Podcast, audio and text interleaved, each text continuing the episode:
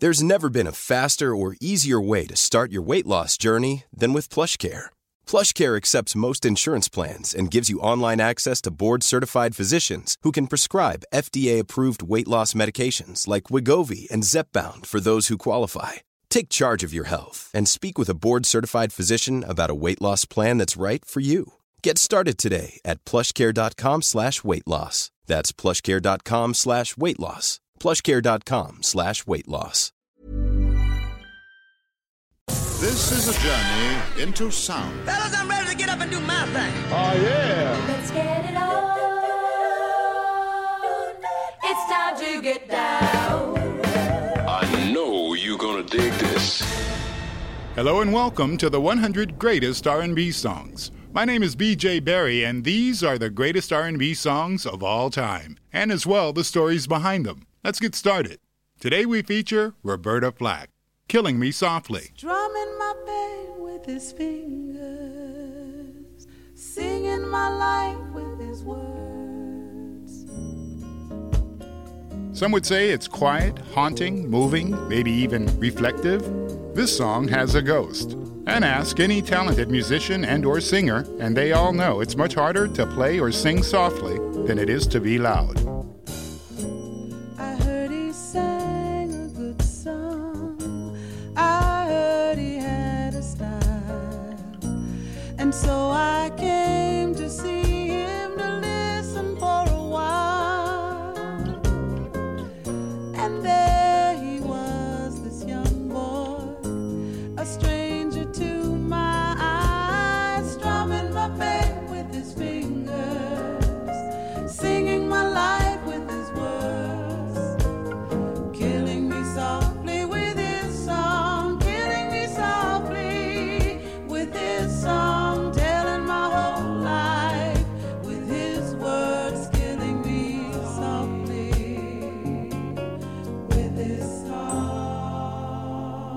The song Killing Me Softly is a masterpiece, and this version goes down in history as one of the greatest songs in music history. First, let us start with the artist, or in this case, the interpreter of the song, Roberta Flack, who, like the song, has led a rather quiet career. Roberta Cleopatra Flack was born on February 10, 1937. She came from a musical family and was born and raised in Black Mountain, North Carolina. At age nine, Roberta started with the piano. She studied classical as a child and would later go on to play for the Lomax African Methodist Episcopal Zion Church in her hometown. But she would also go to the Baptist church down the street to listen to contemporary gospel music such as Mahalia Jackson and Sam Cooke. I was born by the river in a little tent. Oh, and just like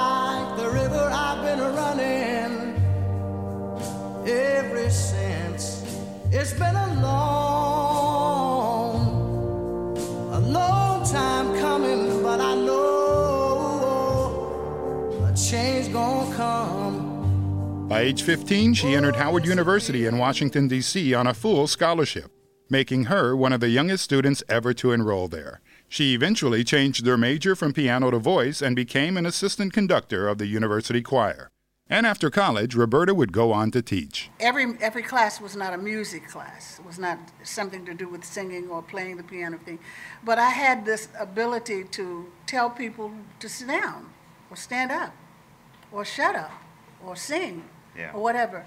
And with the young um, kids who were in my same age group, there was a kinship, you know, that sort of kind of just overran everything. I would, I would get, as soon as I would get up there, they'd say, oh, yeah, you know, they could hardly contain their excitement as well as, um, as myself. I couldn't hold mine in uh, too easily either. She was happy with teaching, but then things just started to happen. She started accepting club engagements. One such club in the D.C. area was a Tivoli Club. There she would accompany opera singers on piano. And during intermissions, she would sing blues, folk, and pop standards in the back room. She went on to the 1520 Club in Washington, D.C., and there she would be the featured singer, and yes, piano by her side. Then one day, her voice teacher, a guy named Frederick Wilkerson, told her that she should include more pop music in her repertoire. She took his advice, and not long after, she was singing before senators and congressmen at a restaurant called Mr. Henry's on Capitol Hill. Besides big time politicians, people like Woody Allen, Bill Cosby, Ramsey Lewis were regulars at this restaurant. It then became clear to Roberta that this was her path. She then told the restaurant owner, If you give me more work here, three nights a week, for example, I will quit teaching. He did just that, and she quit teaching.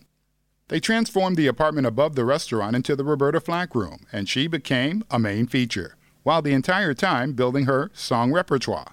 Then one night, a famous jazz guy named Les McCann walked in, and Roberta was singing and playing a jazz set.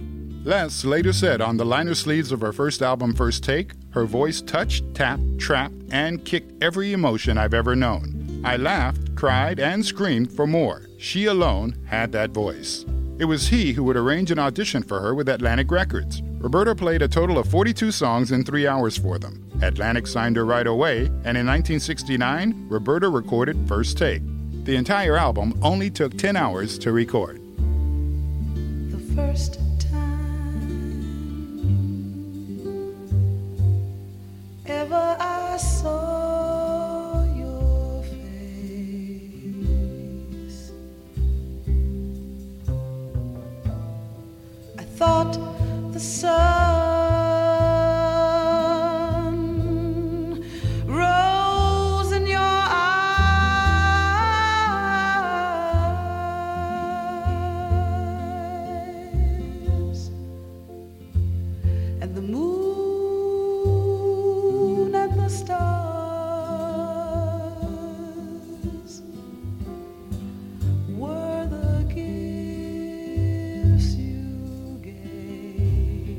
That would be Roberta's very first single. At first, the song didn't do so well, but it wasn't until almost two years later when actor, soon to be director Clint Eastwood heard the song.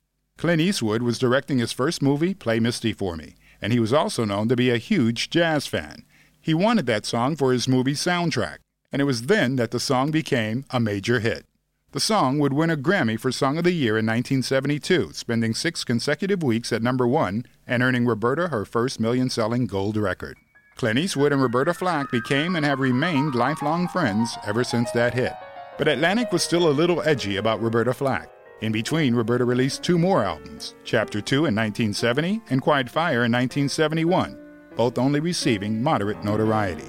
So, in 1972, Atlantic Records decided to put Roberta Flack together with another artist on their label, Donny Hathaway. So many places in my life and time. I've sung a lot of songs.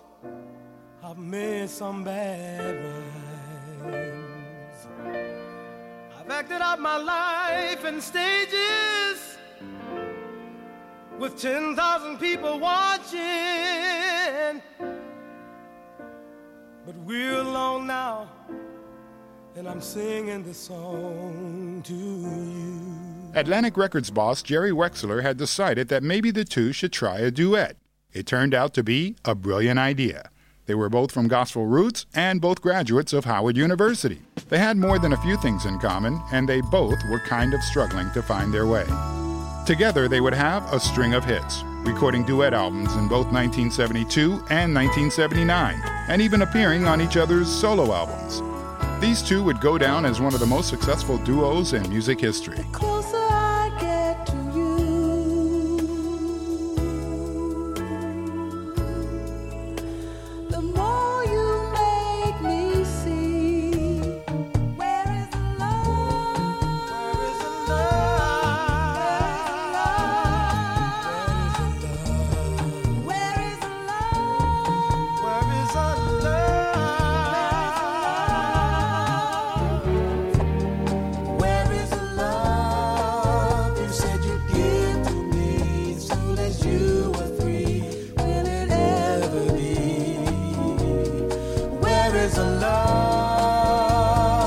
That relationship would last almost a decade until Donny Hathaway committed suicide in 1979. Back to 1972, Roberta had been on the West Coast working with Quincy Jones. While flying back to New York, the airline offered headphones and a music playlist. On that playlist, Roberta noticed a song called Killing Me Softly. She found the title interesting and wanted to hear that song. She immediately heard something in it.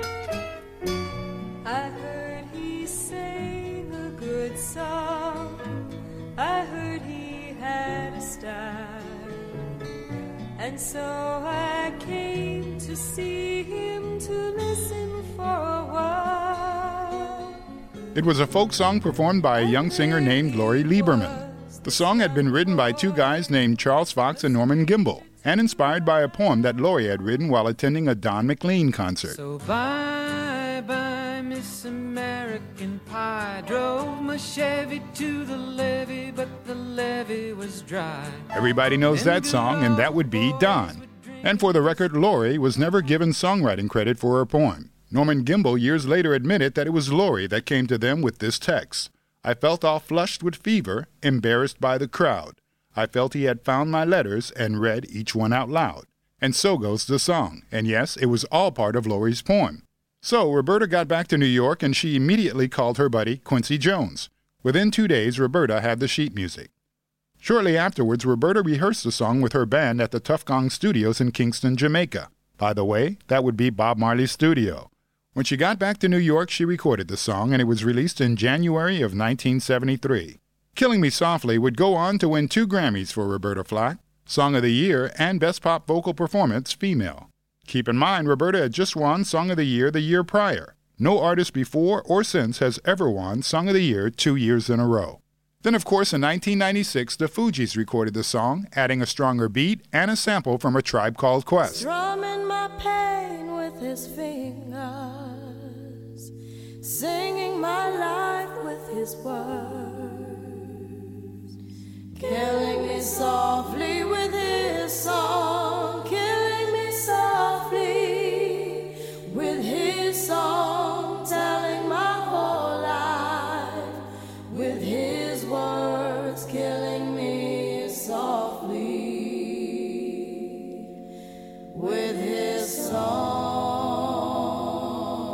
In 1997, they too would win a Grammy for that song, Best R&B Performance by a Duo or Group with Vocal. Today, Roberta Flack has retired from touring. She still lives in her old neighborhood in New York City, where she used to meet and chat with her old friends John Lennon and Yoko Ono. And as for Lori Lieberman, she still hasn't received a dime for the success of that song. Kind of ironic when one thinks of the song title. Billboard magazine ranked Killing Me Softly at number 82 on Billboard's greatest songs of all time. In 1999, a star with Roberta's name was placed on the Hollywood Walk of Fame, and that same year, Roberta's version of the song was inducted into the Grammy Hall of Fame.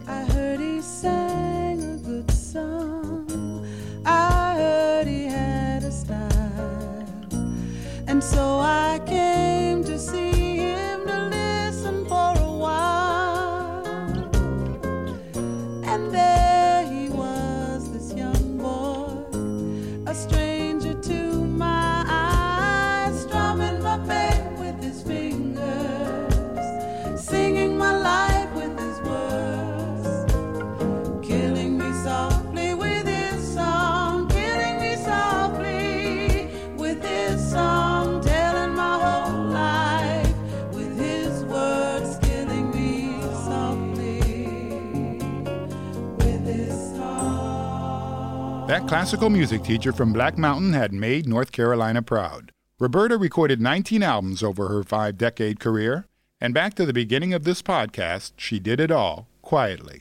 Almost never on TV or gossip magazines unless it had something to do with her music.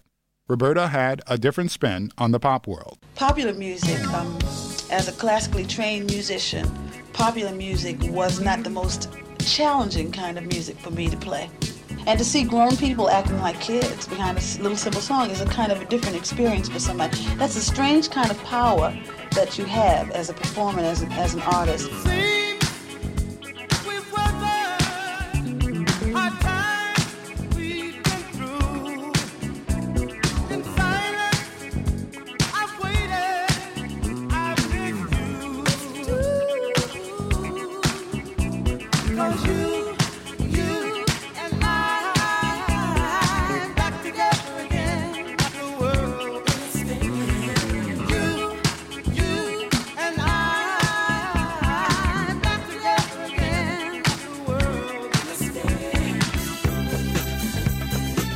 Live long and stay healthy, Roberta Flack.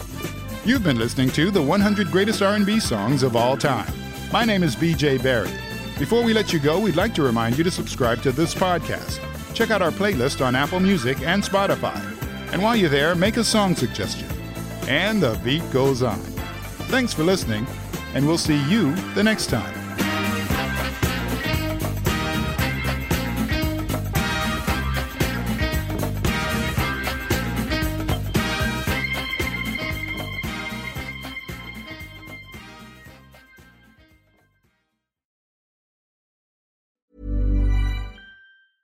Planning for your next trip? Elevate your travel style with Quince. Quince has all the jet setting essentials you'll want for your next getaway, like European linen, premium luggage options, buttery soft Italian leather bags, and so much more. And is all priced at 50 to 80% less than similar brands. Plus, Quince only works with factories that use safe and ethical manufacturing practices. Pack your bags with high-quality essentials you'll be wearing for vacations to come with Quince. Go to quince.com slash pack for free shipping and 365-day returns.